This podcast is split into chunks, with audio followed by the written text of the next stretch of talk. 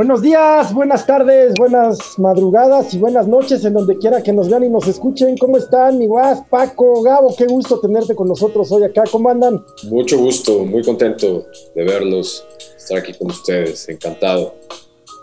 Un placer tenerte aquí con nosotros en Cafecito y a Dormir, este, su programa de cotorreo semanal. ¿Cómo estás, Paco? Muy bien, pues con muchos temas eh, a, platicar. Este, eh, digo, como, bueno, eh, cuando este cafecito salga, no sé si todavía va a ser este, permitido o no este, hablar de, política, pues entonces vamos a, asumir que estamos en veda electoral. Este, en Estados Unidos, entonces no hay pedo. ah, bueno. Entonces al rato les paso un mal tip, este, no de por quién votar, sino de lo que un servidor va a hacer cuando vote. Eh, eh, Cruz Azul rompió, eh, no hay mal que dure 100 años y en el caso de Cruz Azul no hubo mal que llegara a 24.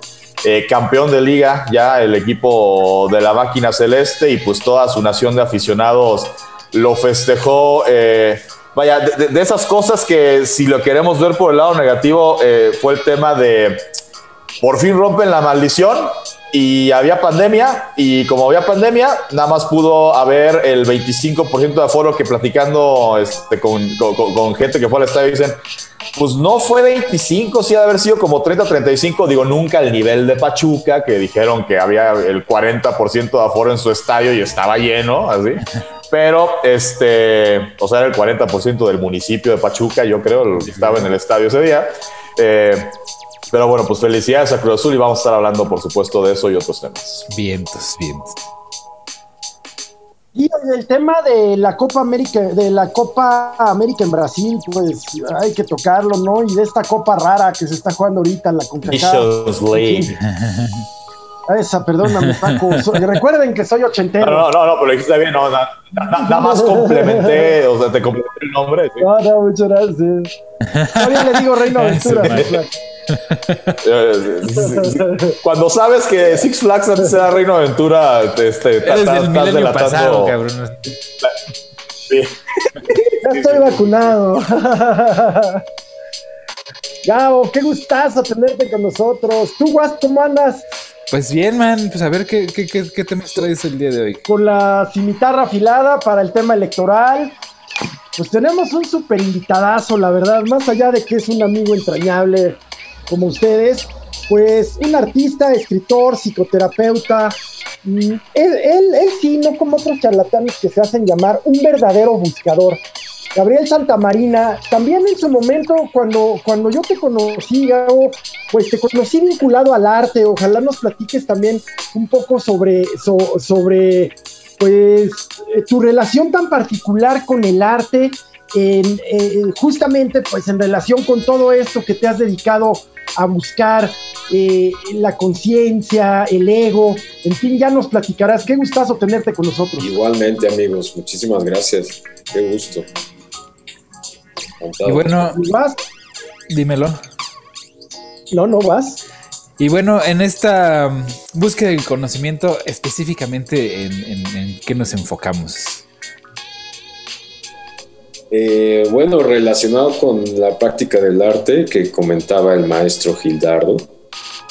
Eh, mira, yo me, me interesé desde chavo por el mundo japonés después de estudiar periodismo me decepcioné con, con, las ciencias de la comunicación en ese sentido y me enfoqué en los estudios japoneses y en una investigación sobre chamanismo en Japón, sobre todo eh, mujeres chamanas en tres distintas regiones de Japón.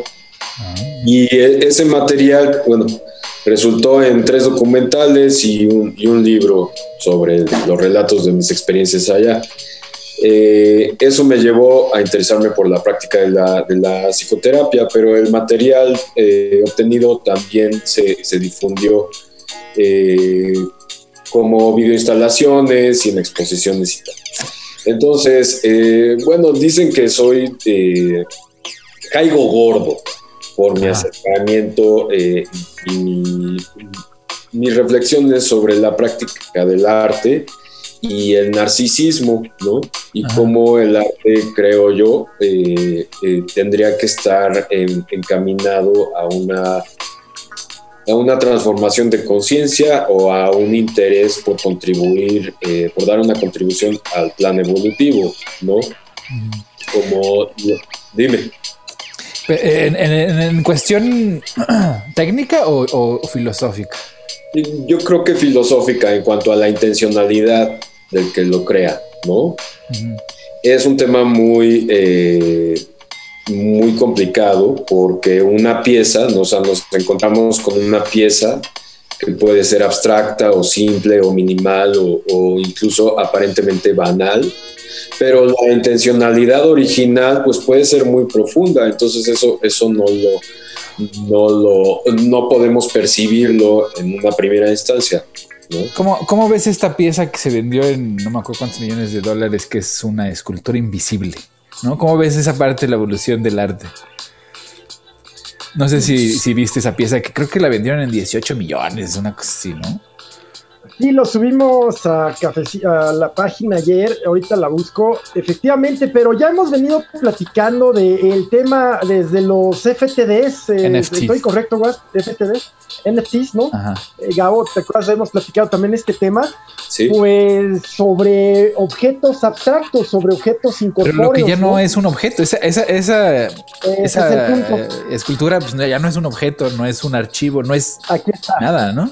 Eh, Salvatore Garau consiguió vender literalmente la nada por un precio de 18.300 dólares. Ah, una obra, una obra invisible, una escultura invisible, eh, presentada en subasta como una escultura inmaterial. Órale, ¿qué tal con esa evolución del arte, no? ¿Cómo, ves, Gabo? Eh, sí, es, es, digo, me parece que es vender lo mismo que ya lo hizo Piero Manzoni en el eh, principio del siglo XX, vendiendo su lata de, de, mierda, mierda de artista, ¿no? Ahora ya se llega a extremos más, más incorpóreos y tal, pero al final es lo mismo, ¿no? Lo mismo, más extremo, más extremo, y me parece pernicioso. Mm, sonará moral mi, mi, juicio, pero sí es una manera de lo que eh, eh, de tener a la gente eh, entretenida, y es lo que criticaba este la sociedad del, espectáculo, el creador del, del situacionismo, ¿cómo se llamaba? ¿Ustedes lo recuerdan? Del movimiento situacionista en el arte. Eh, ahora se los diré.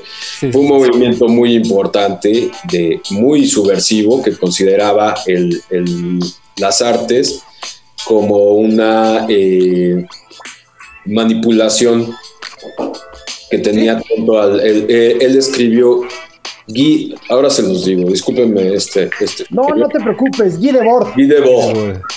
Sí, este, escribió el, libro que se llama La Sociedad del Espectáculo y hace una crítica muy fuerte a, todas las artes, ¿no? como una manera de, enajenar al ser humano. Claro, porque al final de cuentas, pues, ¿qué es el arte? ¿no? Sino lo que nosotros queramos que sea en ese momento, es totalmente eh, contextual, ¿no? O sea, lo que se considera una obra de arte hoy, pues hace 100 o 200, 300 años podría haber sido nada, ¿no? Lo e, no era nada, porque, como dices, ¿no? La evolución del arte, que yo considero que la evolución del arte va en dos perspectivas, ¿no? En la, perspectiva ideológica, ¿no? En las ideas plasmadas en las obras, pero también en la técnica, en, cuestiones de que, pues antes el arte era la, en el, no sé, el renacimiento, el arte era la habilidad técnica de representar la realidad en un plano bidimensional, ¿no? Llega la fotografía, le da en la torre a, todo ese esquema y el arte evoluciona hacia algo que empieza a ser algo ya más abstracto, que empieza a ser algo más ideológico. Antes de eso era totalmente representativo, ¿no? Iconográfico. Que pues no le quita importancia porque las iconografías pues, tenían unos simbolismos muy interesantes, normalmente basados en la, en la religión eh, en la espiritualidad, pero pues ese movimiento eh, pues era, era realista, ¿no? O sea, estaban reflejando la realidad tal cual ellos la veían. Y ahora pues después del modernismo y de, del avance tecnológico, pues yo, creo yo el arte está en, otro, en otra etapa de definición, ¿no? Estamos definiendo una vez más qué sí es arte y qué no es. O sea, yo me acuerdo hace que habrán sido 10 años que yo empecé a pintar en tableta, ¿no? Porque también pues dibujo y me entretengo, ¿no? agarré, padrísimo. Y agarré una tableta y yo empecé a dibujar ahí y la gente me, o sea, y dibujar en la tableta, ¿no? Pintar, colorear, este, ponerle efectos, hacer pues, un trabajo que lleva esfuerzo, tiempo, habilidad y dedicación. Pero el resultado para todo el público, pues no era arte. ¿Por qué? Porque no estaba en un objeto físico, ¿no? No había un, un, algo que pudieras colgar en, tu pared, sino pues era un archivo, era un vil archivo. Y entonces eso no era arte. Y a mí la gente me decía, es que tú no eres artista. ¿Por qué? Porque dibujas en tu tableta, ¿no? Eres diseñador. Entonces ahí es cuando yo digo, pues, ¿qué es arte, no? Claro. Oh, y, en relación a esto, yo recuerdo haber escuchado alguna vez a, algún teórico del arte, es que no recuerdo su nombre, que ego y arte son incompatibles. Y, que, eh, sin embargo, pues vivimos un mundo de artistas ególatras o de autodenominados artistas e intelectuales ególatras. Y, y bueno, pues será en todo, pero esta persona fue un artículo en el país esta quien escribió el artículo decía que esto tiende a darse más en quienes no trabajan materia, como los pintores o los escultores, sino que entre quienes eh, pretenden ser más intelectuales o ahora empiezan a crear en la computadora, por ejemplo, ¿no? Pero, ¿ustedes qué creen de esta incompatibilidad entre ego y arte? ¿Es tal o es necesaria o, es complementaria? Eh, ¿Cómo, la ves, Gabón? Es un tema muy interesante. O sea, cuando el arte se seculariza eh, después del, eh, bueno, a partir del Renacimiento, se libera del yugo de la religión, ¿no? Lo cual fue muy importante en la, en la evolución del arte. Desgraciadamente cae presa de otro ego, ¿no? Del ego del, del perdón, de otro yugo, el del ego. Ya, ya. Pues pasemos, eh, aprovechando esta, esta mención, a, tu faceta de psicoterapeuta, a, cómo integras estas reflexiones artísticas, estas reflexiones de espiritualidad en un contexto de psicoterapia. ¿Cómo es tu llegada, tu tránsito y, tu desempeño hoy en, en, este campo que no es psicoterapia tradicional, por supuesto? Sí, está basada en la psicología transpersonal, eh, me interesa mucho el tema de la trascendencia de la personalidad. La personalidad como el contenedor de todos esos aspectos que impiden nuestra plenitud como individuo. Eh, eh, me he visto muy influenciado por, el, por la enseñanza del cuarto camino de Gurdjieff y Ouspensky y sobre todo a través del, del psiquiatra escocés Maurice Nicole, fue discípulo de los dos y dejó una obra tremendamente generosa donde explica de una manera muy clara eh, la relevancia del cuarto camino en un sentido, en un sentido psicoterapéutico. Entonces, eh, quiero relacionarlo también con el tema del arte Hay que, hay que comprender una, una dicotomía muy importante de la enseñanza del cuarto camino, que es eh, que somos esencia y personalidad, es decir, el bebé nace siendo pura esencia, conectado con la fuente original de conciencia, y en torno a esa esencia del bebé, pues se crea la personalidad, ¿no? con lo que nuestros padres nos enseñan, con lo que aprendemos en la escuela, etcétera. en el entorno, ¿no? El entorno. Pero bueno, nuestros padres con sus virtudes, sus errores, un, sistema educativo más o menos deficiente en todo el mundo, incluso en las sociedades más avanzadas. Y eh, pues la personalidad se crea en medio de un, de un, de un, de un mundo y una sociedad más o menos deforme es una realidad. Entonces llega un momento en nuestra vida que hay que cuestionar esa personalidad y hay que, hay que verla desde una perspectiva más amplia. Ese es nuestro trabajo, es un trabajo eh, absolutamente vital para entrar a la segunda etapa de nuestra vida, de mayor integración. Si no cuestionamos, no transformamos la personalidad que se creó en ese mundo más o menos deficiente, nos volvemos un monstruo. El individuo se, se convierte en un monstruo. ¿Consideras, por ejemplo, yo considero, por ejemplo, que el ego en, en, en, el ser humano, eh, como, como lo plantea la sociedad occidental es, se ve reflejado en el demonio, ¿no? O sea, el demonio tiene todas estas características que, del ego en donde es el que te dice que eres especial y que tú, tú mereces y que tú deberías de estar y todo eso, ¿no? Que no eres tú, o sea, es tu otro, es tu ego, no, no es tu yo, es tu ego. Y esa vocecita creo que se hizo camino y se infiltró en los textos este, sagrados del cristianismo, ¿no? Bueno, de, sí, del cristianismo, porque creo que el judaísmo no ni siquiera tiene la figura del demonio, ¿o sí? Pues sí, ¿no? El Lucifer es del Antiguo Testamento, ¿no? Sí, claro. Pero pues sí, ese ego es el que, el que, el que nos hace creer que, que, es, que somos nosotros, pero es ese es esa otra persona que vive en nuestra cabeza que nos está diciendo lo que según merecemos, ¿no? Y según lo que hemos logrado y según todo lo que lo que nos hace especiales que pues en, verdad pues no lo somos. y ese, ese yo creo que es el planteamiento que a mí me me causa mucho conflicto en donde pues tenemos esta presunción de que somos humanos viviendo una vida, ¿no? O sea, experimentando la vida en lugar y, pero yo, yo me pregunto, ¿no seremos vida experimentando ser humano? Sí, totalmente. Lo que estás diciendo es muy importante. Estamos sobre, sobre identificados, demasiado apegados a las experiencias que tenemos. Y hay esta, esta idea absolutamente liberadora de que realmente somos espíritu, teniendo una experiencia humana. Claro.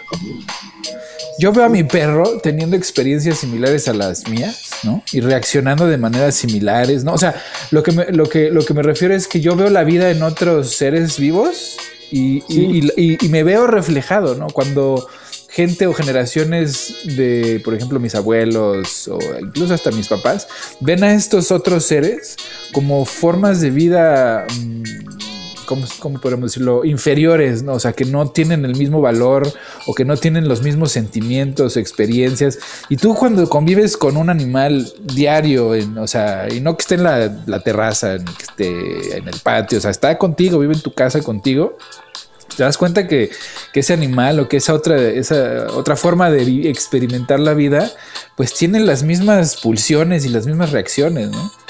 Estamos absolutamente conectados y afortunadamente quizás es una señal de, evolución en el mundo, pues hay más conciencia de que, por ejemplo, si se mueren los insectos, nos morimos nosotros.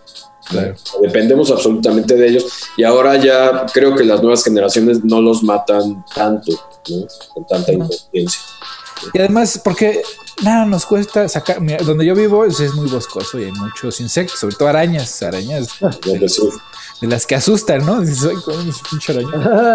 Pero pues uno aprende a, sacarlas, porque de todas maneras, si las matas, va a haber más. O sea, de todas maneras hay un chorro de arañas, ¿no? Entonces mejor agarras un vasito y la echas por, la ventana y ya se acabó el problema. Y antes la reacción era matarla inmediatamente. De inmediato. todo, o sea, las cantidades. Yo me acuerdo cuando yo era niño, mi abuela, que pues era una mujer excepcional, pero pues un producto de su época pues ponía veneno para las arañas, para las hormigas, para los ratones. No, o sea, el chiste era sanitizar, o sea, limpiar de todo. Y se veía muy mucho en la Ciudad de México, que en el antes de que empezaran los gobiernos del PRD, pues estaba pelón, habían cortado todos los árboles, según esto, para, hacer una jungla urbana pristinamente limpia y, de toda la suciedad, que la suciedad pues era considerada la tierra, ¿no? ahora que vivo en el bosque, pues saco, digo, salgo descalzo y pues lo único que se te pega en los pies es tierra y la tierra está limpia, no, no, no está sucia, lo sucio es lo que desprendemos nosotros, ¿no? Nuestras células muertas, esa es la suciedad, ¿no? Por, ejemplo, este, de este tema con los insectos, eh, de estos mitos eh, que nos inculcaron en la escuela cuando éramos niños, ¿no? Cuando te enseñaban esta famosa lección, la monografía de cuáles son los insectos de los que debes de tener cuidado porque son venenosos. Y estaba el alacrán, que, que, que sí lo es en, o sea, vaya, eh, creo que el güero es el que si te pica, sí, este, no importa si eres niño adulto, te, te, puedes morir, ¿no? Pero el que comúnmente se da en la Ciudad de México, que es el, el, negro o el café, ese te pica y pues solamente te, te marea. Digo, solamente si le pica a un bebé, por, eh, sí, puede ser mortal, pero pues si le pica a un este, niño o un adulto, este, pues nada más es un mareo este, y con un este, antídoto pues, se se te quita, ¿no? El tema, por supuesto, de las arañas, pero eh, el cara de niño, ¿no? Que te lo vendían también como ah, que el cara de niño era, era venenoso. Y, resulta que no, el cara de niño es como un grillo como o como una hormigota, pero no, no, no, es venenoso. De hecho, es malo matarlo porque el cara de niño este, se come otro tipo de, de insectos en este tema de mantener pues un, un equilibrio, un balance en el pues tema de la naturaleza de, de los insectos, ¿no? Todo, en, todo en la creación, pero en la creación no humana tiene una razón de ser eh, eh, en su función, en su número.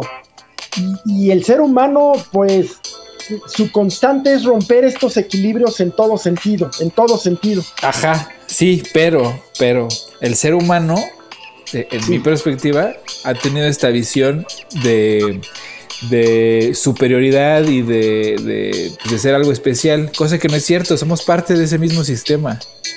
No somos, no estamos, no, somos externos al, al, sistema natural del mundo. El mundo, nosotros somos parte de, esa, de ese sistema perfecto, ¿no? O sea, cuando, cuando la Biblia dice que a mí, la verdad, la Biblia de forma literal la odio, pero de forma metafórica, pues cámara, le doy sus, le doy el beneficio de la duda.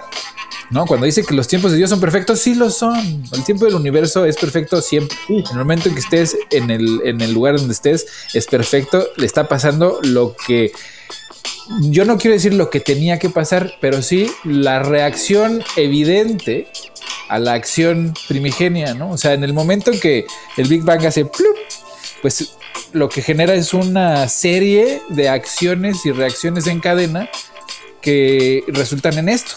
¿no? O sea, si tú, si lo que haces es, si nosotros agarramos un vacío, le metemos hidrógeno, ¿no? Y ahí lo dejamos por millones de años, ¿no? ¿Qué pasa? Pues esto, esto es lo que pasa. Y es, y es una cadena inevitable porque nosotros, como seres humanos inteligentes y conscientes, todo eso, pues terminamos siendo de todas maneras reactivos. ¿no? O sea, nosotros reaccionamos a los impulsos que vienen del pasado y en consecuencia nosotros actuamos lo que va a causar en un futuro, pues lo mismo, ¿no? Otras consecuencias que, es, que, se, que se tienen un velo de, de, opción, ¿no? O sea, nosotros tenemos la, la, idea de que existen, que tenemos opciones, lo cual yo creo no es cierto, o sea, matemáticamente pues no podemos tener opciones porque pues todo es una causalidad, ¿no? O no sé qué piensa. Estoy de acuerdo con eso. Eso es muy relativo lo de que tenemos opciones. Sí y no, ¿no? sí, no. Pero otra vez volviendo a Gurdjieff y Ospensky, Gurdjieff dice que, no, el, el, hombre cree que hace, pero no hace. Estamos está dormidos, estamos dormidos. ¿no? Existe una muy remota posibilidad de despertar, sí existe, pero es muy remota. ¿Y, qué, qué es ese despertar? O sea, ¿a qué te refieres con...? Un verdadero equilibrio entre nuestro centro emocional. Tenemos tres centros, el emocional, el intelectual y el motor instintivo. Es un verdadero equilibrio, Ser un hombre verdaderamente equilibrado, un hombre cabal. Habla de, hablan de siete tipos de hombres, ¿no? El hombre número uno es el que está eh, dominado nada más por sus instintos, y para la satisfacción de su cuerpo. El hombre número dos está dominado por sus emociones. El hombre número tres está dominado por su, por su intelecto. Y el hombre número cuatro es el hombre equilibrado que equilibra esos tres eh, centros. Y a eso es a lo que aspiramos. Por encima de ese hombre número cuatro hay otros tres, el cinco, seis y siete, que ya son seres iluminados, verdaderamente. O sea, es así como, es, algo así como el, pilar del medio de la cábala, ¿no? O sea, seguir el, camino del equilibrio este, para llegar a la iluminación, ¿no? Algo así, algo así estamos. Exactamente, el equilibrio, ¿no? Hay gente que dice que aspira a ser hombre número 5, 6, 7. sí, está bien. Yo siendo realista, si llego al 4, me doy de santo. Sí, no, mira, yo creo que, o sea, a final de cuentas, eh, y la cábala ahí lo, lo, expresa muy bien, eh, la posibilidad del humano es eh, para iluminarse, ¿no? Es, es el número 4. ¿Por qué? Porque, o sea, por ejemplo, ejemplos divinos, pues está el Cristo o el Buda que pues llegan a esa iluminación, pero más allá de esa iluminación, pues ya es la divinidad. Entonces, para llegar a la divinidad, pues tendrías que ser un ser divino, ¿no? Un ser de luz, ser Dios. O sea que al final de cuentas, pues teóricamente todos somos parte de ese Dios, pero no podemos, no podríamos ascender a ser parte de la totalidad hasta que no seamos, este, hasta que no tengamos un, un, constricto físico, ¿no? O sea, tendremos que deshacernos de nuestro cuerpo para llegar a ese, a ese tipo de iluminación. Entonces, pues, como humanos, pues yo lo veo poco posible, digo, muy improbable. Y este, y es ahí donde a mí me resulta un tanto inocuo o un tanto este pues, corretearme la cola, ¿no? El, tratar de, esta eh, empresa que tiene la humanidad, de tratar de, resolver la pregunta de si Dios es real o no. Y yo lo que digo es, más bien lo que repito, pues es lo que dice el Buda, que es, pues es irrelevante, ¿no? O sea, de, verdad, pues no importa si existe o no existe Dios, no lo, no lo puedes saber porque tendrías que ser Dios para, para saberlo y entenderlo. Y, y número dos, pues no afecta nada en tu vida. O sea, en tu vida lo que te afecta es lo que está aquí y ahora, ¿no? Totalmente estoy de acuerdo. Y otra vez me voy a referir al maestro Gurdjieff. Perdón, parezco ahí fanático. No, no, no, por favor, no digas, hombre, no, no. Pues, bueno, él decía que el, que, el, que, el, que el conflicto entre Dios y el diablo se trasciende cuando el hombre se conoce a sí mismo. Claro, claro, claro. Porque es, conocerse, conocerse a, sí mismo es conocer a Dios y el universo. ¿No? es el somos el reflejo de lo que es arriba, o sea, lo que es arriba es abajo. Y, eso lo podemos ver ejemplos en infinidad de cosas. Nosotros hemos creado, por ejemplo, simulaciones de nuestros de nuestras realidades, o sea, los videojuegos, o sea, la interacción en un videojuego es un es una emulación de la realidad en un contexto diferente, ¿no? Entonces, en, esencia, pues es lo mismo de es ser Dios, o sea, crear algo, ser artista, crear un universo paralelo en un, en un mundo digital, un libro, lo que quieras, pues es ser Dios, estás, estás creando algo nuevo, un universo nuevo. Exactamente. En el sufismo, Rumi habla de, ese, de dos casos en los que dijeron yo soy Dios. Uno es el de un, un, un faraón que era un tirano, y dice, yo soy Dios y me tienen que, adorar. Y el otro es el de un mártir eh, sufí, Halai, que lo, que lo queman vivo por decir lo mismo, yo soy Dios, ¿no? Entonces ahí Rumi nos explica que Halash al decirlo se salva porque realmente es una, eh, una trascendencia absoluta de su personalidad y efectivamente está haciendo un canal de, lo que es, de lo sagrado, y por eso lo dice, y lo martirizan y lo queman. ¿no? es la misma frase que usa el, faraón egipcio, con la cual se condena absolutamente. Claro. Y, la intención es lo que cuenta. o, por otro lado, pues eh, entre otros, Jacobo Greenberg nos dice que todo es una, un holograma, ¿no? Que es, es, son mentes interconectadas creando realidades sin límite de tiempo, sin límite de espacio, eh, y, en donde esta, él le llama la TIS, ¿no? Una, una gran red neuronal, digamos, que está conectada la mente, la materia, la creación, la energía, todo y en donde el fenómeno creativo es un fenómeno mental, es decir, el fenómeno de creación o el acto creador es un acto de pensamiento. Si lo pensamos, por ejemplo, ¿cómo es el acto creador según la Biblia? yo sí amo, yo sí. Está bien, también, date, eh, date. Eh, en el principio, ¿quién, eh, es el verbo y el verbo se hace carne, ¿no? Es, decir, es la palabra la que crea, es el acto creador. Antes del verbo, antes del verbo hay un pensamiento, por supuesto. Hay un pensamiento creador, ¿no? Pero bueno, también otras tantas religiones también nos hablan de este pensamiento creador. Entonces, en ese sentido, lo que, lo que dicen ustedes, pues encaja muy bien, sin duda, pero el trabajo individual no deja de ser un trabajo constantemente de creación, ¿no? De creación en todo sentido, incluso de creación de realidad, ¿verdad? Porque claro, desde cierta perspectiva, pues eh, como de manera más accesible se habla de la manifestación, de la materialización de eh, el secreto y esas cosas, pero creo que esto es mucho más complejo, ¿no? Mm. Es una manifestación.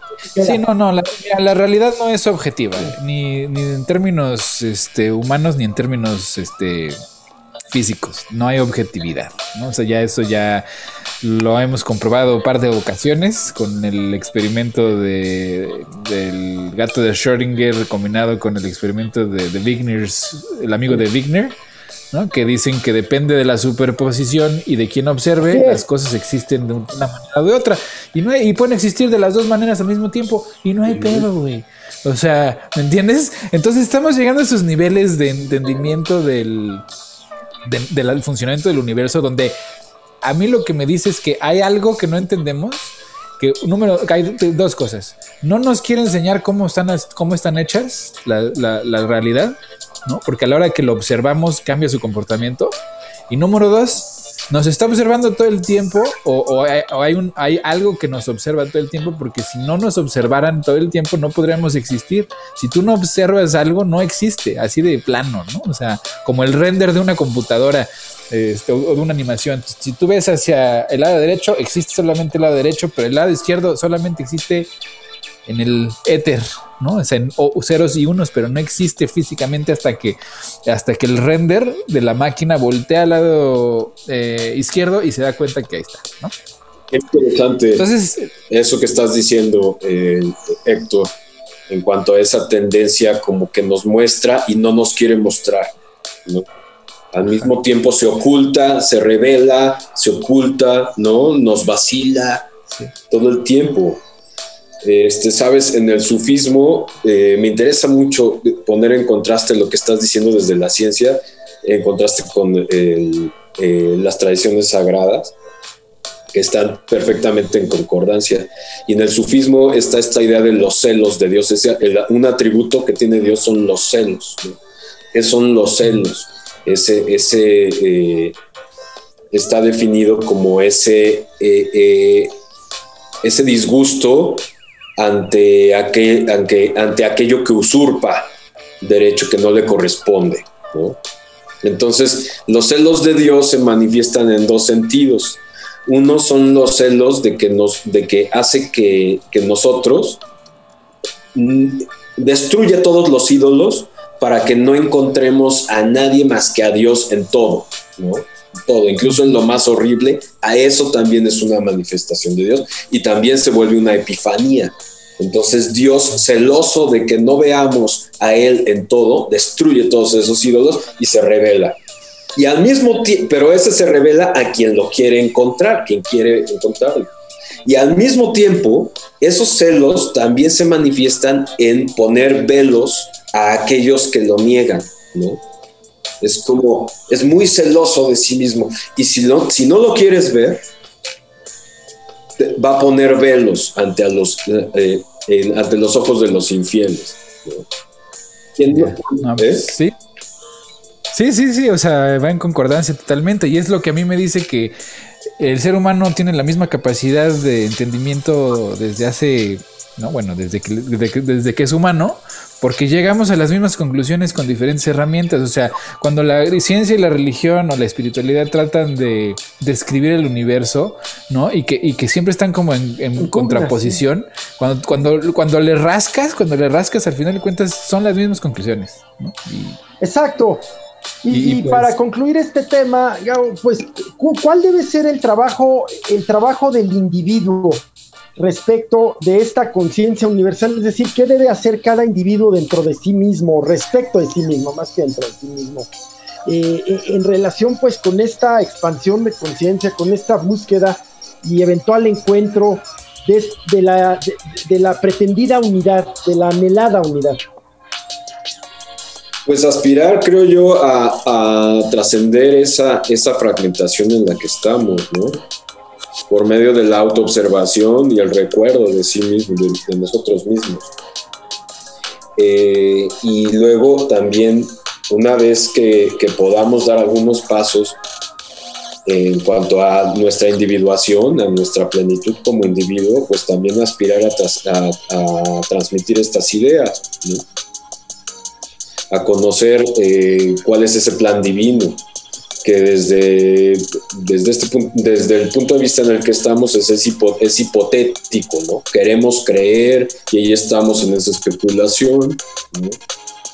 pero creo que si trascendemos nuestra personalidad nos daremos cuenta que sí existe un plan divino y que, existe, y que tenemos una responsabilidad vital de vida o muerte de dar una, una de, de contribuir ¿no? a ese plan evolutivo.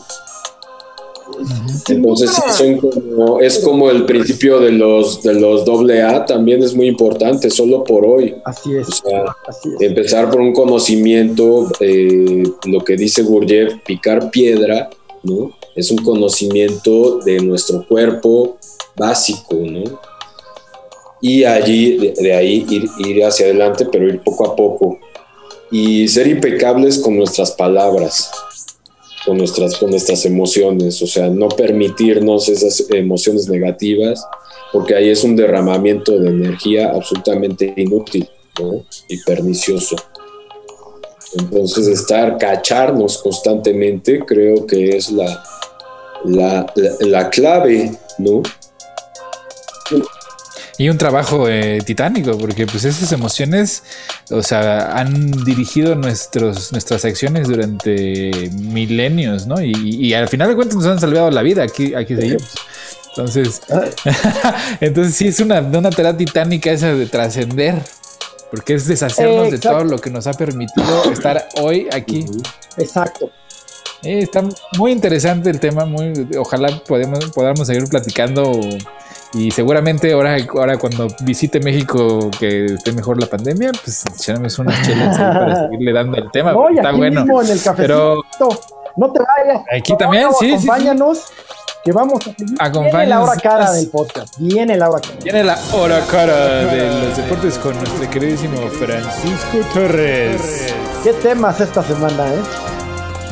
Muchas gracias. Pues sí, digo, ya, ya adelantábamos, ¿no? Eh, abrimos con que se rompe la maldición eh, de 23 años y medio, casi llegó a 24, o se quedó un semestre de llegar a 24, de Cruz Azul, que vuelve a ser campeón de liga por primera vez desde el torneo eh, invierno de 1997, la última vez que Cruz Azul había sido campeón del fútbol mexicano eh, aquella final contra el conjunto de León que ganó Cruz Azul a ida 1-0 en el estadio en aquel entonces azul, que ahora otra vez es el estadio azulgrana y que su nombre original es el de la ciudad de los deportes. Eh, en la vuelta gana el conjunto de León 1 por 0, se van a tiempos extras y pues aquella imagen, ¿no? Cuando finalizaba el primer tiempo extra de eh, Ángel David como hizo el guardameta de León, haciéndole falta a Carlos Hermosillo y luego todavía cuando Hermosillo está en el piso soltándole una patada en la cara, el árbitro no vio, eh, Arturo Bricio no, ve la patada, ya había marcado el penal, pero no ve la patada por voltear a ver el reclamo de, Paco Palencia. Eh, y a pesar de que tenía el rostro ensangrentado Hermosillo y de que pues era como muy evidente de, oye, pues le, soltó una patada, pues es expúlsalo. No lo expulsa, deja que se cobre el penal, incluso con la playera de Hermosillo, eh, en aquel entonces Cruz Azul jugaba con su playera de visitante color blanco, manchada de sangre cobra el penal y como en aquel entonces el criterio en los tiempos extras era el gol de oro, es decir, el gol gana para términos de la cascarita, eh, pues Cruz Azul se corona así.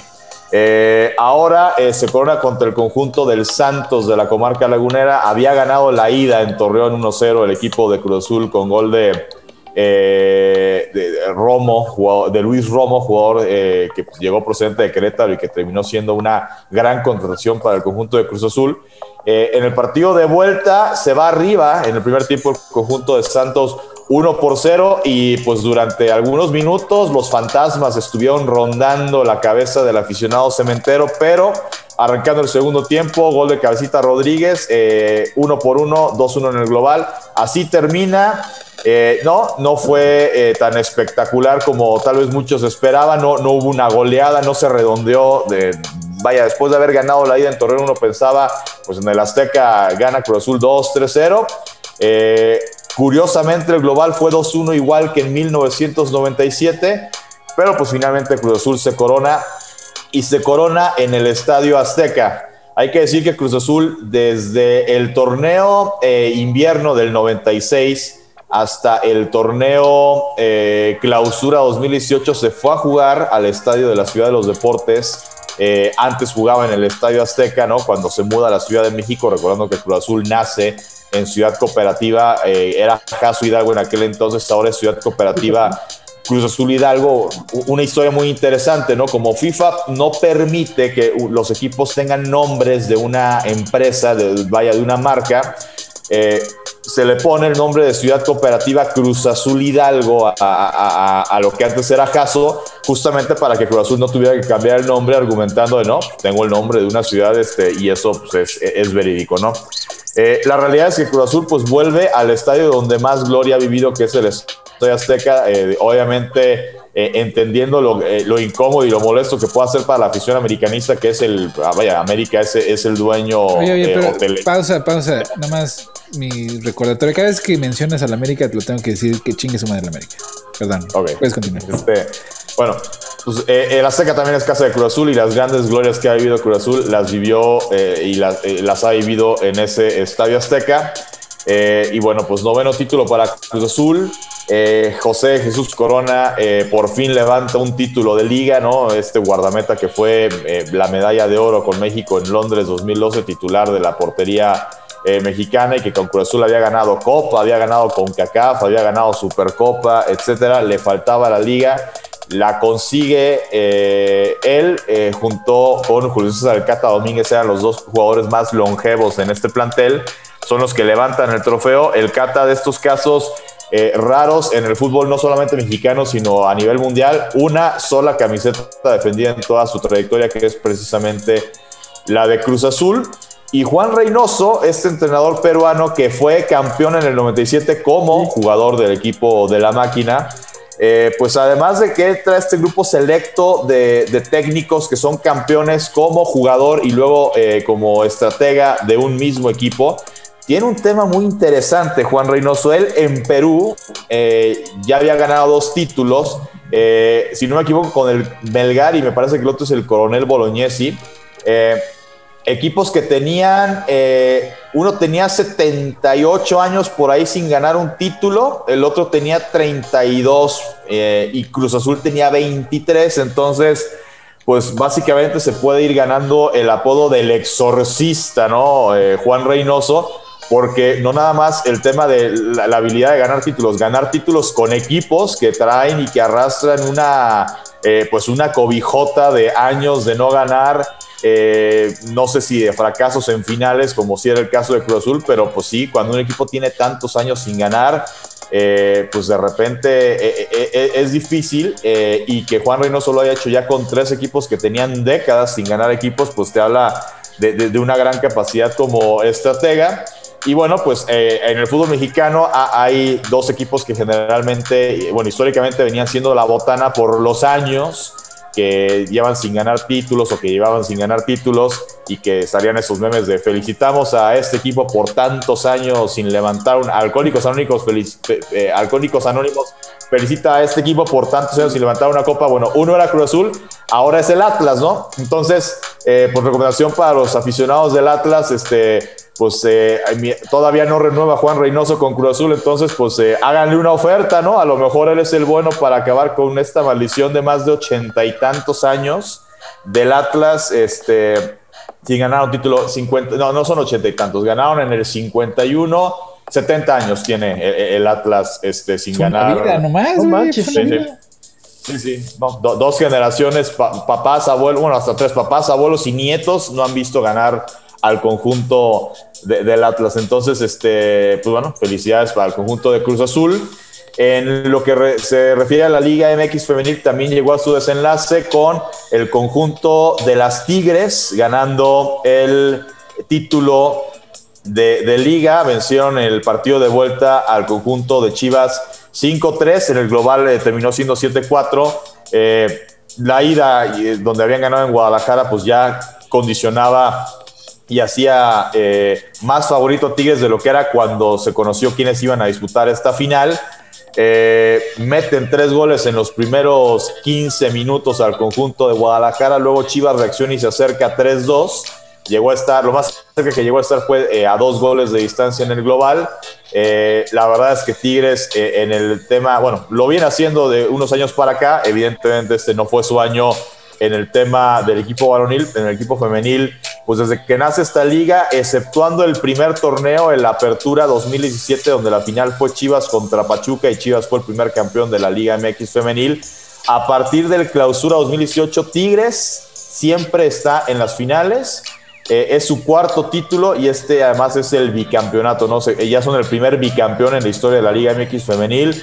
Eh, Tigres que, eh, así como en el equipo varonil, recurre eh, con el respaldo que tienen de una empresa como Cemex a ir por jugadores importantes extranjeros o nacionales para reforzar al equipo. En el caso de la Liga MX Femenil, que hasta este año todavía no ha permitido que jueguen jugadoras extranjeras, pues recurre a futbolistas que participan o han participado con la selección mexicana eh, muchas con experiencia incluso europea. Es de los equipos, o si no es que el equipo que mejor paga, entendiendo que sigue existiendo una brecha salarial muy importante con respecto a, la Liga MX varonil. Eh, y bueno, pues eh, ahí está el proyecto deportivo de Tigres, que bueno, vuelve a ser campeón de la Liga MX femenil eh, para el año que, eh, para, bueno, no, no para el año que entra, para el próximo torneo, para el, eh, no sé si se va a llamar Apertura 2021 o Guardianes Apertura 2021, ese término de guardianes, guardianes que se acuña por el tema de, los guardianes de la salud, ¿no? En este tema. Médicos, ¿verdad? Médicos y... Sí, incluso en la final salieron médicos que fueron los que extendieron como las banderas de la liga y de los equipos este, que iban a disputar la final, tanto de Liga MX varonil como femenil. Eh, se anuncian dos cambios importantes en la Liga MX femenil. El primero, eh, los equipos van a poder tener ya dos jugadoras extranjeras, entendiendo que los equipos son espejos y replican las políticas de los equipos varoniles. Entonces, de los 18 clubes que participan en la Liga MX eh, femenil, pues seguramente 17 van a buscar hacer uso de este beneficio de, de tener jugadoras extranjeras solamente Chivas, que no lo hace a nivel varonil, pues eh, seguramente tampoco lo va a hacer a nivel femenil, únicamente el tema de jugadoras mexicanas o mexicoamericanas que tengan derecho a participar en eh, la selección nacional de México. Y el otro cambio eh, importantísimo de estos cambios que, digo, sin, sin, afán de criticar algo que, bueno, ya, ya son otros tiempos, ya hay un nuevo presidente en la Liga MX, que es el caso de, de, de, Miquel Arreola. Eh, eran tiempos de, Enrique Bonilla cuando se toma esta decisión. Cuando nace la Liga MX Femenil, una de las cosas más criticadas, aparte del tema de los salarios, era que las jugadoras eh, en su contrato había una cláusula, si se embarazaban, no se les pagaba su salario eh, durante el tiempo de, de, gestación, durante el tiempo que estuvieran embarazadas, y si terminando su embarazo eh, y ya estando en condiciones de volver a jugar, tampoco era garantía que el equipo, eh, su equipo le iba a decir, ah, sí, eh, vente, ¿no? Que pues, era una, una, durísima violación pues, a los derechos laborales, no solamente en México, a nivel mundial de, de los derechos de, las mujeres, derechos humanos, exacto.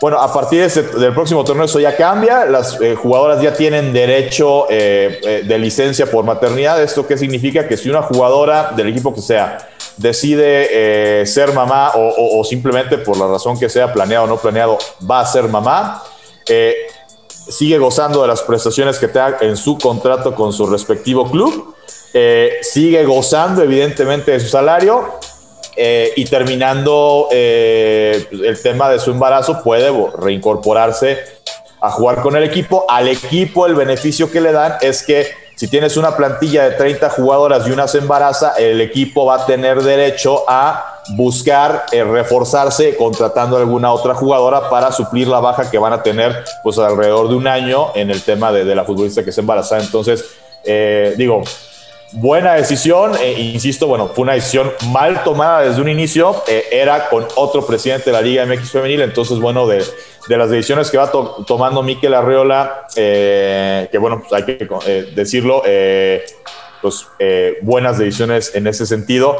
Y para cerrar la, la, hora cara con el fútbol de la Liga MX, eh, pues me imagino que todos aquí han visto la serie eh, de Netflix de Club de Cuervos, ¿no? Esta serie eh, de Chava Iglesias, ¿no? interpretado por Luis Gerardo Méndez, de Isabel Iglesias, su hermana, interpretada por Mariana Treviño, que habla de un equipo de una ciudad ficticia de Nuevo Toledo, los Cuervos de Nuevo Toledo, que luego, eh, pues en el avance de esta serie, que reflejan muchos de los males del fútbol mexicano, en algún momento descienden, eh, compran una franquicia para regresar, pero no se puede llamar igual que eso es verídico, pasa en el fútbol mexicano, cuando un equipo desciende y compra franquicia, la razón social tiene que cambiar, entonces se cambian el nombre a Cuervos Negros Salvajes de Nuevo Toledo, eh, pues bueno, resulta que al conjunto del Atlético de San Luis, equipo que eh, viene siendo propiedad del Atlético de Madrid,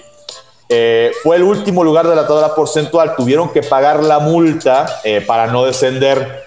El Atlético de Madrid, pues no, después de esta pérdida, pues no quieren seguir invirtiendo en este equipo, se quieren ir del fútbol mexicano, lo pusieron a la venta y Carlos Alasraqui, papá de Keas Alasraqui, creador de esta serie, eh, junto con un grupo de empresarios estadounidenses, que están muy cerca de comprar al Atlético de San Le van a poner el club de cuervos. Ah, extraoficialmente, el otro día, una entrevista donde dice, sí, ya, incluso él dice, ya lo compré, la liga todavía no lo ha hecho oficial. Dice, y no les puedo decir cómo se llama, pero me imagino que ya, ya, ya se lo imaginan, ¿no? Ah. Entonces, pues van a ser ahora los, no sé si Cuervos Fútbol Club, que es el nombre original del equipo en la serie, eh, y de San Luis Potosí, o si para este tema folclórico de cómo se llama el equipo al final de la serie de Cuervos Negros, pues a lo mejor se van a llamar Cuervos Negros Salvajes. Yo imagino de que, de San Luis Potosí, pero sería todavía más pintoresco que aunque no existe Nuevo Toledo, se llamen los Cuervos Negros Salvajes de Nuevo Toledo en San Luis Potosí. Confiemos en que Alarraqui es publicista y que pues, se le va a ocurrir, ¿no? O sea, a ver si se le ocurre. segura, Sí, sí, sí, seguramente sí. Y, pues sería pues, un hitazo, ¿no? Porque en este 2021 los mexicanos ya vimos, no voy a decir cuál porque estamos en veda electoral, pero vimos eh, a tres partidos políticos aliarse, hacer coalición. Eh, lo, vimos, eh, lo vimos alguna vez en la película de la dictadura perfecta y bueno, pues vimos que se hizo realidad que esos tres partidos se aliaron. Bueno, ahora podríamos ver, podríamos ver que los cuervos sean realidad en el fútbol mexicano. Sí, sí, sí, podría ser. Esperemos que así sea porque estaría muy cagado, la neta. Muchas gracias. Y, mucha gente que compró sus, playeras este, cuando estaba la serie, pues seguramente los van a agarrar de, segundo equipo. Ahora sí que se van a subir al tren del mame, pues porque los cuervos son de, de, veras ya, ¿no? Sí, yo sí compro mi playera, ¿eh? Muchas gracias, Paco. Muy buena información deportiva, como siempre. Gracias a ustedes. Pues Hemos llegado al tema, ¿no? Mañana tenemos la mega elección acá en Ciudad de México y sin violentar la veda, porque pues ya para cuando salga este ya va a estar a cabo la elección y, sin dar vaticinios ni nada, pues la verdad es que sí llegamos en un ambiente muy violento, muchas muertes de candidatos, muchas muertes ¿Y de qué, dice eso, man? ¿Qué dice? O sea, mira, o sea, que ya que la violencia ya hay una a los a los a los niveles donde antes pues les valía gorro porque pues no les había alcanzado, ¿no? Ojalá y ahora sí empiecen a hacer algo. Pues dice varias cosas, porque yo es indispensable que haga dos comentarios al respecto. Uno es que esta violencia no está obedeciendo en lo general, en lo general al crimen organizado, sino a temas entre candidatos. Pero en los últimos días ya se incrementó la violencia generada por el crimen organizado que naturalmente busca inhibir a quienes pueden cerrarle el paso a los candidatos que al crimen organizado le interesa que lleguen, que están en todos los partidos. Y ahí es donde yo, pues, es lo que te digo, ¿quién, quién, quién gobierna el, México desde hace muchos años? El narco, el narco está infiltrado en la política desde hace mucho, o sea, no nos hagamos patos, ¿no? O sea, el narcotráfico empezó desde los 40, ya para los 80 pues ya estaba bien posicionado, ya para los 2000 eran dueños de todo.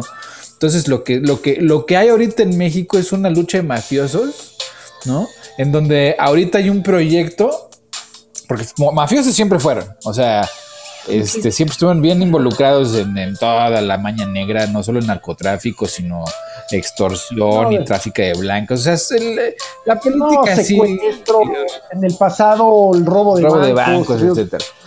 Ahí están todos metidos porque pues la política, a fin de cuentas, se ha convertido en México y en muchos lugares se ha convertido en eso, en, un, en una mafia donde en lugar de robarle al banco, pues le roban al Estado, porque pues, es más fácil. ¿no? Y, o en lugar de pelearse con los policías, pues son los policías y así ya nadie los detiene, ¿no? Y en México, pues así ha estado la espiral de, decadencia de que tiene desde pues, un chorro, ¿no? Ya con Calderón, pues ya explotó la, la, bomba y el resultado, pues está ahorita. Bueno, el resultado, pues lo estamos viendo en donde hace menos de que un sexenio, pues a los políticos les valía madres la violencia y se les notaba en la cara porque pues no los había alcanzado. Y ahora que los alcanza, están muy ofendidos. Entonces, pues por eso a mí me vale, ¿no? También tiene que ver el discurso de división, de encono, que se da desde el poder, como fue el caso de Trump, pues tú facilitas un contexto de violencia cuando tu discurso es de, permanente confronta, de encono, de... antes cómo era? Cuando les decían a los de Ayotzinapa que pues eran unos no o sea, unos donadies que pues los derechos se los podían meter como el tolete, ¿no? Por, donde les quepa. O sea, esa era violencia también y era constante desde el Estado. Entonces, por eso te, te, te, digo, a mí me vale gorro que se quejen de la violencia desde las esferas políticas, porque es lo, es lo que han estado cocinando desde hace décadas, que mientras no los alcanzara, mientras fuera pues ahí en el barrio, pues qué tragedia, ¿no? Así de golpes de pecho y, vamos México y patrioterismo, ¿no? Y ahora que sí están envueltos ellos en la violencia, pues entonces ahora sí es problema. Pues ahora hay que resolverlo, pues. Pues ojalá, ojalá. Y luego yo voy a hacer un comentario, a ver qué opinan ustedes. Eh, y haré una referencia a mi persona que pues, siempre está mal, pero no, tampoco me voy a echar flores de nada. Simplemente pues ustedes sí lo saben, pero algunas personas no. Yo he pasado muchísimos procesos electorales, muchos. Hay un personaje en 1984, en la perdón, en Rebelión en la Granja, de George Orwell, que es un burro. El burro se llama Benjamín. ¿Lo conocemos? Cuando llega, conocemos? Cuando llega, cuando llega el, el, caballo boxer, que está muy entusiasmado con los cambios que están haciendo después de los animales, después de haberse revelado, encabezados por los marranitos, le dice, ¿cómo ves? Ahora sí las cosas van a cambiar, Benjamín. Benjamín el burro. Y el burro responde, los burros vivimos muchos años. Es todo lo que responde. ¿A qué voy? Eh, veo en mis entornos, la verdad es que ya me salí un poco de, yo viví mucho tiempo dentro de lo electoral, dentro, muy dentro, desde muy dentro, órganos electorales, campañas, tribunales, tal. Y ahora ya no, esta, en esta ocasión no, pues por muchas razones. Y lo que veo es que la gente que está inmersa en campañas y gran parte de la sociedad están con un sentimiento de que esta elección de veras es trascendente y va a cambiar la vida y la existencia. Como cuando nombras un nuevo técnico, Paco, que crees que ese sí ya te va a llevar al, cuarto partido, ¿no? Al quinto partido. Y lo, que quiero decir con esto del burro Benjamín es que la elección de mañana es muy grande porque se juntan por primera vez todas las elecciones locales y federales, todas. Eh, es masiva por el número de cargos, son casi 22 mil cargos, 15 gubernaturas, los 500 diputados de la Cámara, de la Cámara Federal, en fin. Eh, y es importante políticamente, pero lo que se puede cambiar desde mañana, que además ya estaba medio cantado cómo va a quedar, Morena va a mantener la mayoría la mayoría suficiente para cambiar leyes, ya no mantendrá la suficiente para cambiar constitución, pero no podía porque en el Senado no le alcanzaban los números. O sea, en ese sentido numérico no cambia. Va a bajar un poquito el número de diputados, lo cual es natural por el desgaste propio del poder y por el desgaste propio de la pandemia y sus consecuencias. Y habrá ganadores que no sabemos, el verde, el PRI, Movimiento Ciudadano. Pero, pero, lo que sí se juega son las gubernaturas, porque eh, la popularidad del presidente todavía es mucha. Eh, es decir, anda, pues ronda el 55-56%, es alta. También sus detractores son muchos, ¿no? sus contrarios. Pero el punto es que las elecciones de gubernatura y las que son locales como diputados locales, eh, alcaldes para municipios, en fin, pues son, dependen mucho del candidato, de, que la gente lo conozca. Y ahí se me hace que, las, mm, las perspectivas que pueda tener Morena, pues no van a ser tan, tan positivas como ellos esperaban, ¿no? Han ocurrido cosas, em, en fin.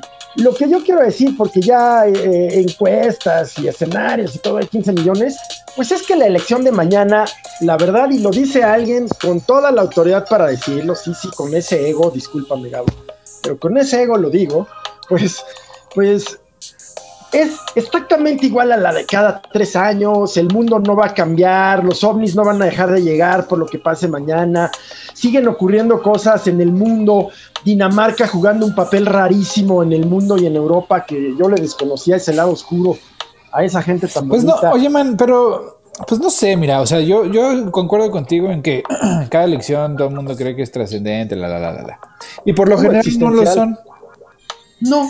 Pero de vez en cuando, o sea, sí, sí son muy trascendentes y no se ve de manera inmediata, ¿no? Es, no me acuerdo quién era, si Heidegger, el que decía que el reformador tenía una maldición que era que los perjuicios de la reforma se, venden, se sienten de manera inmediata y los beneficios de una reforma estructural se sienten hasta dentro de pues, unos años, ¿no? Entonces, no, no le, esa es la maldición del que, de que reforma las cosas. Y lo que yo noto desde fuera, ¿no? Porque obviamente yo no vivo en México desde hace ya unos años, es que todos los que antes decían, no, pues es que no hay bronca, pues así es México, güey. O sea, pues es que sí, pues es que los pobres son pobres, pues porque pues así les tocó y pues no trabajan tanto y no tienen oportunidades, pero no se hacía nada, ¿no? O sea, era el discurso, un discurso muy, muy armado en los 60 en donde todo el mundo estaba este, ya conformado, o sea, de, mi clase social, ¿no? Mi clase media, este, ya conformado a, pues así es México, así son las cosas y pues así va a seguir siendo, ¿no?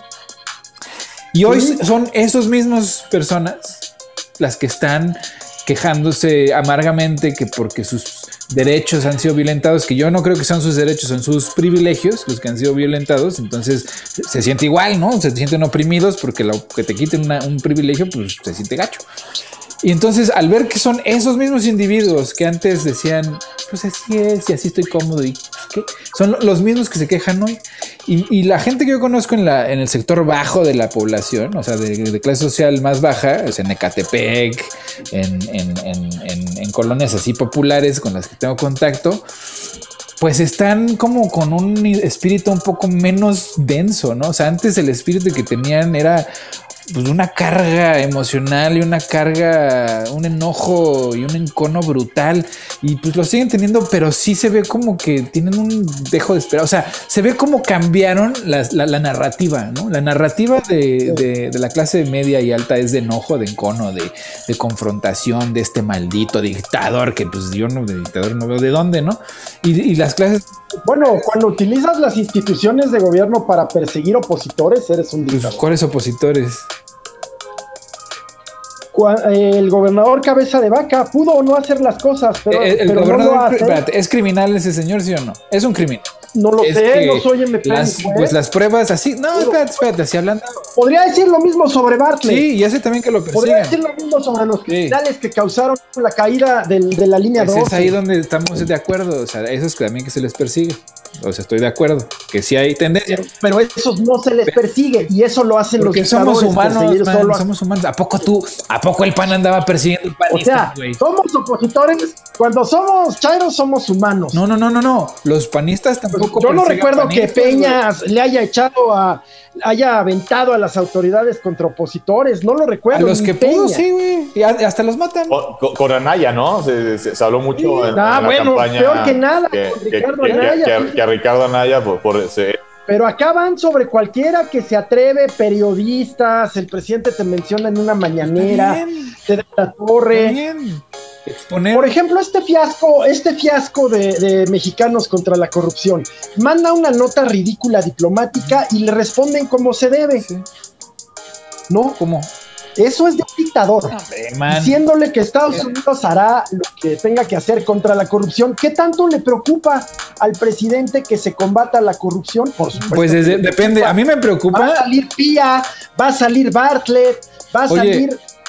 eh, Oye, Gil, es que cuando tío. Estados Unidos viene a luchar contra la corrupción en tu territorio, pues, pues ese mensaje ya nos lo conocemos, ¿no? O sea, ese mensaje es de vengo a imponer mi agenda y, a imponer lo que yo necesito de ti.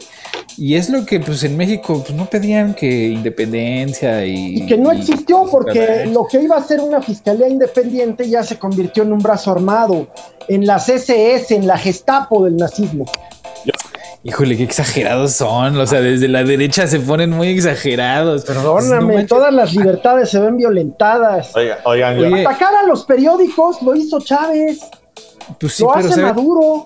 ¿Sabes lo que hacía Peña Nieto? Mandaba a la fuerza pública a ponerle la madre a la gente. ¿Sabes lo que hacía Calderón? Sacó No. al ejército a matar a todo mundo al que se lo ponía. El, el pinche Fox hasta los no iba a resolver en Estás como Y no- conspiracionista. Cedillo, Cedillo y, y, y ¿cómo se llamaba aquí en Chiapas? ¿Cómo se llama Paco? Donde Cedillo mandó matar a toda esta gente. En... pero lo de Actial no fue. Actial. Fue, fue, ¿Fue fue- Cedillo? fue Salí- Ah, No, fue fue Cedillo. No sé, Ah, pero Bueno. no mandó matar, o sea. Uy, híjole, Ocurrió, ocurrió, un, ocurrió un enfrentamiento y ¿Ves cómo se ponen desde la derecha, man? Es que todavía te sabes ese cuento, cabrón. Esa es la cosa, que, que, que a pesar de que ya estás afuera, lo, lo manejas el discurso de la misma manera, esa narrativa, esa narrativa, híjole, ya nos la sabemos. Y esa es justamente esa narrativa, man, la que ya no convence a nadie. Pues por eso no, han ganado nada. pues, no convence a los que no convenció, pero la cosa es si mañana, mañana va a haber tres tipos de votantes. Los antis, los antis, el, an- an- Los que a sus ver. privilegios, sí, güey, yo... Bueno, yo- unos sí vieron vul- vulnerados sus privilegios, sí. Otros vieron vulnerado su manera honesta de vida, ¿no? ¿Cuál? Pues cuando desincentivas la inversión extranjera, cuando desincentivas Oye, al man, pero empresario, la- lo la- persigues, oye, Pero es que esos son números... los me están empresarios los que crean empleos, ¿eh? No, Oye, no es cierto. Eso no es cierto. no hay eso dinero que alcance, eh, no hay dinero que alcance para darles tarjetas a todos los viejitos. Ese es un mito, man. Ese es un que, que los empresarios generen empleos es un mito. No es cierto. ¿No trabajas tú en una empresa? Sí, pero el, el- el empresario me necesita a mí para ganar dinero, cabrón. Yo puedo ir a ganar dinero en otro lado o por mi propio pie. Pero el empresario me necesita a mí para ganar dinero. Sin mí, no ese, ese güey no es nadie, cabrón. Yo, Literalmente. yo, yo, yo, Uno, ah, adelante. ¿Qué pasó, Paco? ¿Qué yo, pasó? yo, yo sobre, Gabo. sobre la, Siéntate en libertad, adelante. ¿eh? Yo, yo- yo sobre la elección de mañana, bueno, lo comentamos durante la época de campañas, este discurso, eh, digo, a mí me tocó ver el, discurso a nivel nacional, a nivel local entiendo que a lo mejor hayan habido otro, otro tipo de, de mensajes, de comunicación, de propuestas. A nivel nacional, propuestas muy pocas vi. Eh, un bando este, diciendo, eh, vota por mí para que frenemos a este, y el otro contestando, eh, Aquel es peor que yo. vota por mí, porque si no este te, nos- te va a quitar todo lo que yo ya te estoy dando. Yeah. Y surgió un tercer bando, este, que era, eh, bueno, un par de bandos que sí tenían propuestas, ¿no? Eh, eh, concretamente el tema Movimiento Ciudadano, ya no voy a ahondar en eso ya eh, tampoco. Eh, el PES, que no me gustan sus propuestas, pero también pues tiene su, su- su agenda de, de- de propuestas, ¿no? Una comunicación muy pobre, eh, no es la primera vez que pasa eh, y tristemente seguramente tampoco va a ser la última vez que pase eso en unas campañas. Eh, y se te olvida la calidad de los candidatos, También, ¿no? Puro en- pinche eh, de Perdón, no solo la calidad de los candidatos, ustedes tres son comunicólogos, vean los, los TikToks, vean los, los Instagram que han hecho, no sean así. Sí, sí. Pero Paco tiene razón y ahorita quiero comentar, el único partido que ha presentado una propuesta clarita es el PES. Que, Que claro, que causa... no, pues no, no. pero es el único que ha dicho, voy contra los matrimonios del mismo género, voy contra eso. Es el único y le está apostando al grupo de, de conservadores que, que Ya te están convenciendo, cabrón, ¿no? No, de ninguna manera, de Este, ninguna manera. bueno, y, y- y- y- Amor es amor. digo, eh, eh, eh, ese tema eh, por- por un lado, ¿no? Eh, finalmente, eh, eh, el día de mañana, de un, un- un servi- eh, un servidor me voy a permitir recomendar lo que, lo que yo voy a, hacer. ver, sí, sí. Yo considero que en México eh, hay demasiados partidos políticos. Eh, no estoy tampoco de acuerdo con un sistema bipartidista como lo que ocurre en Estados Unidos, pero creo que en México se nos pasa la mano con el tema de, de que sea bien fácil que cada tres años surjan nuevos partidos políticos. Entonces yo mi invitación, que es lo que yo voy a hacer el día de mañana, eh, yo voto en la Ciudad de México, eh, elijo diputado local, elijo diputado federal y elijo alcalde. Eh, en la opción en donde yo decida votar por un candidato o candidata que sea abanderado o abanderada por una coalición de dos, tres o más partidos, yo solamente voy a tachar a uno de los partidos que lo están, eh, eh, vaya, que, están apoyando, que están impulsando su candidatura. ¿Y por qué lo voy a hacer? Porque parece también ese tema de las alianzas es, de repente hay partidos que en ciertas zonas, no sé si a nivel nacional, pero en ciertas localidades, no tienen presencia. No, no veo que hagan un esfuerzo por ganar adeptos, por eh, ma- manejar un discurso, por llevar propuestas a la gente. Y entonces se convierten en remoras que me voy a juntar con el pez grande. Eh, Para los que no sepan remora, pues es ese pececito que va nadando al lado del tiburón, que lo que se va comiendo ahí caen migajitas y pues lo que cae me lo como. Eh, eso- esos partidos remoras, ¿no? Entonces yo eh, eh, votaré eh, por el pues, partido que po- eh, postule a este candidato o candidata, pues, simple y sencillamente para pues, eh, que la fuerza vaya pues, para el partido que de algún modo pues, lo puso en la mesa. Los otros, pues eh, su mérito es, se están eh, subiendo. ¿no? Esa es la invitación que, que- que- yo les hago. eh, porque yo insisto, yo creo que tenemos demasiados partidos políticos. con el tema de cuando salen estas discusiones en la Cámara de que hay que bajar el presupuesto, pues siempre salen eh, muchos, eh, los que en el momento son oposición, ¿no? Porque cuando no son oposición no lo, no, no- no lo hacen, salen a decir que no, es que, hay, es que no, ¿cómo, le va, ¿cómo me vas a quitar mi presupuesto? Así. Entonces, este, eso es lo que un servidor va a hacer eh, el, el día de mañana. Son elecciones intermedias. Yo eh, estoy acostumbrado cuando son elecciones intermedias porque se habla, digo, eh, las campañas del INE, eh, que es la elección más grande de la historia y demás. Siempre que son elecciones intermedias, la participación baja porque en México seguimos teniendo, y, y no es desde ahora que el tema del presidencialismo, yo creo que desde en este país está arraigado desde la época de los mexicas, el platuanismo. Eh, o sea, cuando vamos a votar por esa cabeza que nos va, como dices Gil, el tema del ejemplo del director técnico, que pues un director técnico solo, o sea, sin jugadores que se apliquen, pues no va a ganar, este, pero eh, así es México, ¿no? Este, pensamos que va a llegar el de este partido, el de este, el de este, y por arte de magia va a resolver todo, y pues siempre nos topamos con esa Es todo el mundo, querido Paco, ocurre en todo el mundo. entonces, en este presidencialismo, al no haber presidencialismo ahora, eh, creo que la participación no va a ser tan alta. Seguramente en los estados que eligen gobernador va a ser más alta que en los estados que no lo estén haciendo. Eh, y yo no sé, yo, yo no creo, este, estuve viendo en los cierres de campaña análisis de varios medios, medios que están etiquetados como le tiran al presidente, medios que están etiquetados como son paleros del presidente, medios que son pues, un punto más neutro, y todos coinciden que difícilmente va, es una elección que va a oscilar entre 47 y 52% de participación, ¿no? Que es alto, ¿eh? O sea, sigue siendo Sigue, alto. si- si- sigue siendo alto. Eh, la costumbre en las elecciones intermedias anteriores, al menos desde que soy mayor de edad, eh, cuando el PRI tenía bases más sólidas, cuando era un partido más consolidado, antes de que se diera esta fuga que se dio de dos partidos principalmente, del PRI y del PRD a Morena, eh, ante el abstencionismo que suele ser más alto cuando son elecciones intermedias, el gran ganador era el PRI. Si ese modelo sigue, pues el gran ganador tendría que ser efectivamente, o el, que, o el, que va a perder menos tendría que ser Morena, pero yo creo que no tiene la base que sí llegó a tener en su momento el PRI, eh, hoy el partido que nos gobierna. Y leyendo, pues, en, eh, eh, encuestas, de, esas famosas encuestas de las encuestas, y insisto tampoco de que si un medio que es anti-gobierno o un medio que es pro-gobierno, sino eh, recabando información de todos lados, pues este, a falta de lo que pase el día de mañana, Gil, pues eh, te voy a tener que felicitar porque efectivamente lo que dices, ¿no? De lo que se proyecta que va a ganar o que ganaría Morena en el tema de la Cámara de Diputados, más sus partidos aliados, eh, pues efectivamente, mayoría sí lo serán, pero mayoría para hacer lo que se les pegue su regalada gana, no lo van a hacer. Y creo que parte del discurso, igual escuchando a gente que a lo mejor en 2018 votó por él y que ahora están asustados porque dicen, pues sí, todo lo que decían de que si nos vamos a parecer a Venezuela y que dictador y que está concentrando todo el poder y etcétera, etcétera, pues creo que en ese sentido vamos a poder estar tranquilos el día de mañana, en el sentido de que a partir de que inicie la próxima legislatura, eh, el grupo eh, mayoritario del el partido o partidos que están apoyando la 4T se van a tener que sentar en la mesa a negociar con el único bloque que yo veo que es autónomo, que es eh, Movimiento Ciudadano.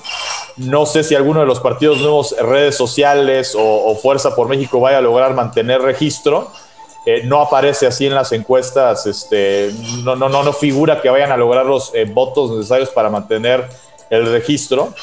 Eh, entonces, bueno, va a ser interesante en ese sentido. Y en el tema de las gubernaturas, pues de 15, si le vamos a hacer caso a las encuestas, pues tiende a que por, Morena podría ganar hasta nueve estados de la República Tres de, esos nueve está muy cerrado. Del tema de Sonora eh, puede pasar cualquier cosa. El tema, eh, me parece también por ahí en Michoacán no hay nada, este, no, hay nada dicho. Eh, y si lo que dicen las encuestas se termina cumpliendo, va a haber un fenómeno muy interesante porque el partido Movimiento Ciudadano estaría teniendo gobernadores en dos de los tres estados o entidades más importantes del país. Ya tienen Jalisco. Y si no pasa nada raro, porque además ahí la diferencia según las encuestas son más de cinco puntos, entonces cuando son más de cinco puntos, eh, pues ah, es muy complicado pensar que se vaya a revertir o que pase algo diferente el día de mañana. Eh, pues Samuel García sería gobernador de Nuevo León y este movimiento va, a gobernar dos de los tres estados o entidades más importantes yo quiero comentar sobre el tema de Samuel García. Hoy, no, por muchas razones no voy a hacer ningún juicio sobre ninguno de los candidatos. será lo que elijan los neoleonenses, pero lo que sí supo hacer Samuel García fue entender al electorado al que tenía que dirigirse. Simplemente supo utilizar bien las redes, no a lo tonto, su esposa es muy buena en ese tema y, yo no voy a calificarlo a él ni como persona, ni como senador, ni nada. Simplemente fue muy, muy eficiente en su comunicación digital, en su marketing digital y en su propuesta. Él sí supo, él, sí supo entender al electorado, no solo de Monterrey, a, su electorado lo conoce muy bien, sino en general de Nuevo León. Entonces, y lo hizo muy bien, hizo buenas campañas en redes, se le criticó porque hizo un video con el niño de, la, de, este del na, na, na, naranja, bueno, pues le funcionó re bien. Y luego tuvo ahora a, Paco, a Pato Machete y eh, a, otros músicos el fin de semana pasado, y también lo criticaron, y más lo critican, más crece, porque él sí contrastó, pues que él era un cuate renovado, un cuate que entiende, que sí habló a los jóvenes, que sí habló, y, y los otros, pues el candidato del PRI, fue alcalde de Monterrey, procurador de Rodrigo Medina, un gobernador del PRI que salió muy mal antes del Bronco. Eh, eh, la candidata de, Morena es esposa de un cacique priista y ella misma una expriista, pero además le pegó el tema de la secta Nexum. Eh, y el del PAN, pues simplemente no pintó, también tiene su cola como de castor. Y Luego un ex candidato, una figura del PAN se sumó a Morena, en fin. Yo lo que creo es que allá en Nuevo León operan los, los poderes fácticos y pues es el gobernador que la sociedad y el empresariado neoleonense quieren. Pero sí va a haber fenómenos que veremos en donde iban gallos del presidente, que, hay que decir, eh, yo debo reconocer que hasta donde sé, en dos de esos casos no se les apoyó hasta hoy desde el gobierno federal que son Laida Sansores y Alfonso Durazo, Campeche y Sonora. Ahí está, ya ves, ¿cuál es dictadura? ¿Cuál pinche eh, digo, imposición? Pero no, no, no, ah, no se ve, no se ve y tanto, tanto que, pues eh, se poncharon ambos, les pueden dar un susto mañana. Eh, como sea, a mí me parece que Morena gana por donde se mire, porque el impacto del desgaste es muy bajo, o sea, si pierde van a ser poquitos diputados Quizás pierda alcaldías y tal, pero eso obedecerá a fenómenos locales, de que hayan hecho una mala gestión, en fin. o un mal candidato. y gubernaturas, las que gane, las que gane, gana, porque ahorita nomás tiene una. Por, ejemplo, de, mencionabas el tema de Campeche, ¿no? De Laila Sansores, que además ahí el candidato de, Fuerza, no, no, no es Fuerza, eh, va por México. Es Movimiento Ciudadano. Eh, el candidato va por México, este, creo que es sobrino de, Alito. Eh, así es. Y el de movimiento, o sea, ahí hay un fotofin, según las encuestas, de, insisto, de cierre de este tema de. terciado, O sea, hay dos puntos entre el del eh, Fuerza, eh, perdón, va por México y el de Movimiento Ciudadano. Y Laila está en medio, entonces, pues mañana, digo, dije lo de Nuevo León porque ahí sí va muy arriba Samuel, pero pues hasta Campeche también lo anda ganando Movimiento Ciudadano, o como lo puede ganar, si le hacemos caso a lo que que lo que marca quién va arriba, por poquito pero arriba, pues va a seguir siendo este el bastión priista en esta coalición con el PAN y con el PRD, este, o el tema pues, de que pueda ganar Laila Sansores. Y de lo que hablas de las elecciones locales, por ejemplo, en, Ciudad de México, eh, de las 16 alcaldías, eh, según las, eh, las encuestas con las que cerraron, Morena aspira a, mantener o ganar 13 de las 16 alcaldías. Una de las que difícilmente van a, y en este caso es retener, porque la diferencia entre la candidata que va en primer lugar y el segundo lugar son 8 puntos según este cierre de encuestas, es Álvaro Obregón, este, pues donde jugaron eh, con, una, eh, con, una candidata eh, mujer que estuvo haciendo, se estuvo moviendo, estuvo obviamente hablándole a, las mujeres de la alcaldía, hablando de, pues, de, obviamente de este tema, teniendo la cuestión de la inseguridad y demás.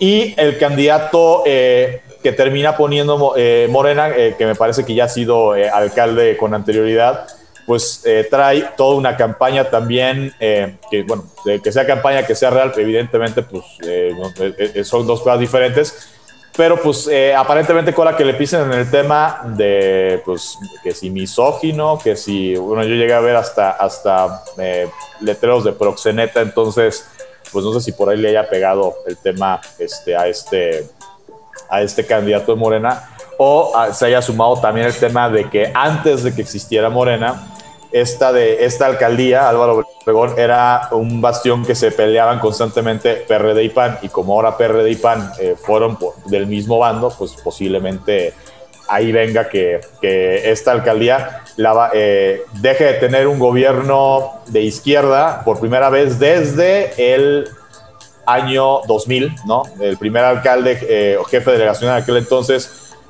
Luis Eduardo Zuno del PAN, y después de eso, siempre el PRD tuvo esta alcaldía hasta la elección pasada que eh, Morena ganó.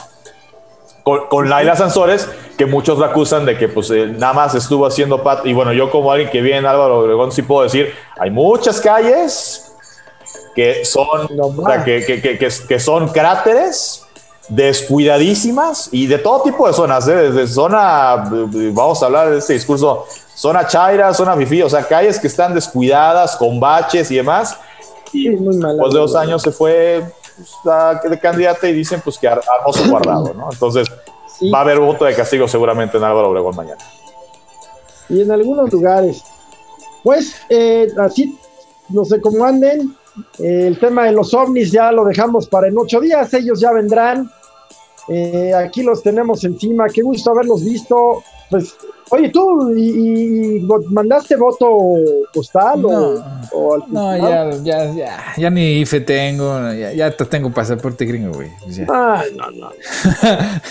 pues la neta ya, o sea, es que mira, no es que no me importe, sino que no me incumbe, ¿me entiendes? No es que no me importe, pero me vale mal.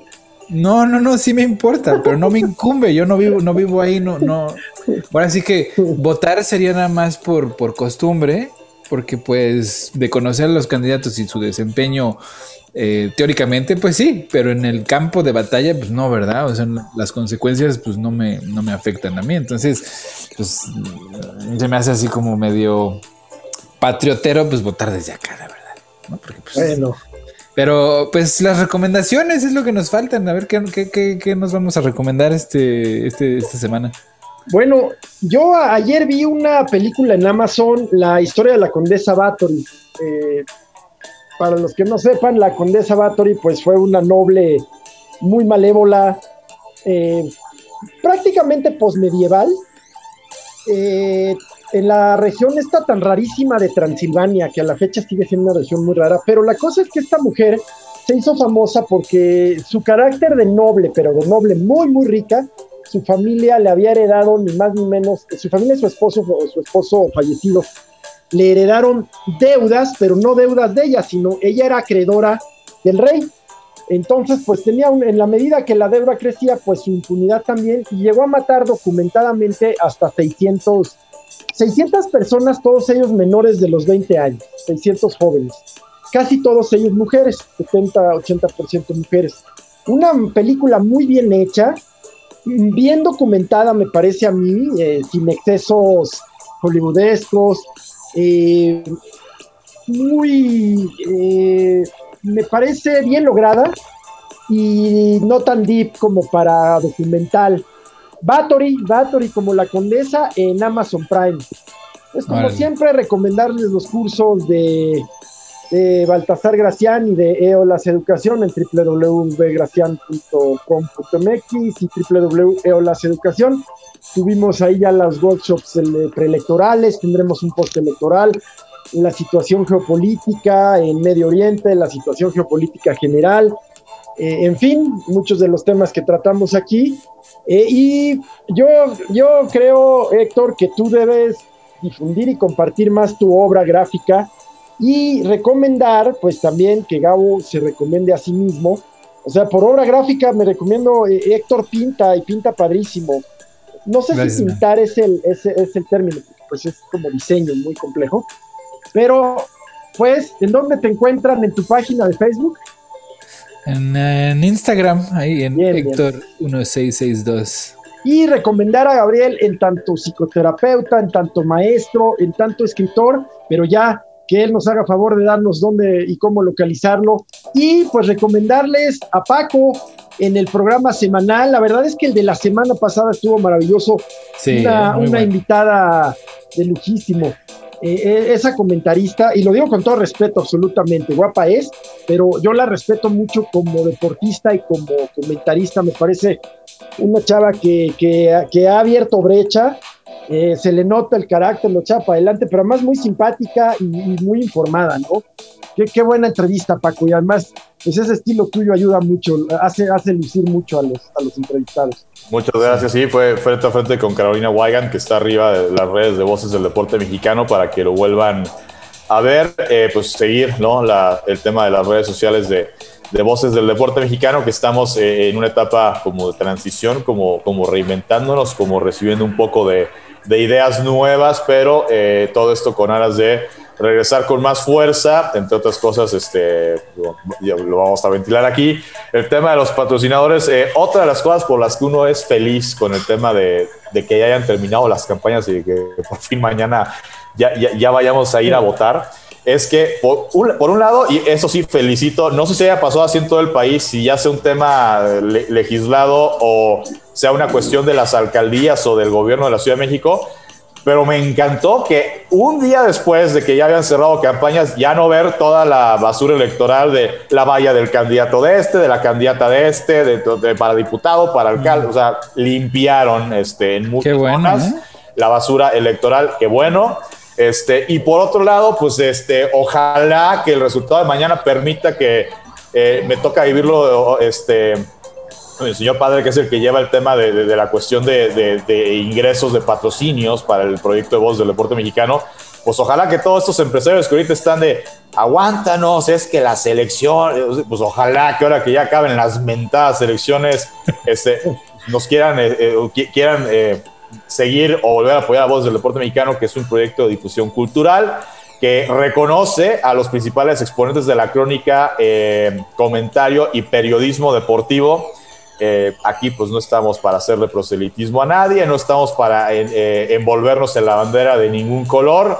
Aquí pues simplemente lo que nos apasiona es el deporte desde verlo y obviamente este tema de reconocer a los que muchas veces a través de su narración, han hecho que un evento deportivo eh, pues sea todavía más, más magnífico de lo que es cuando lo ves en el estadio. Evidentemente un equipo, un deportista, si lo ves en el estadio te va a enamorar, pero cuando no lo puedes ver y escuchas la narración, digo, para los que escuchaban a un Ángel Fernández, a un Fernando Marcos, eh, y bueno, nuevas generaciones, que si Paco Villa, que si Cristian Martinoli, eh, antes el perro Bermúdez, Emilio Fernando Alonso, etcétera, pues te enamoras, ¿no? De, del deportista por la manera en que te relatan eh, su triunfo, su gol, su, canasta, su touchdown, como si estuvieran hablando.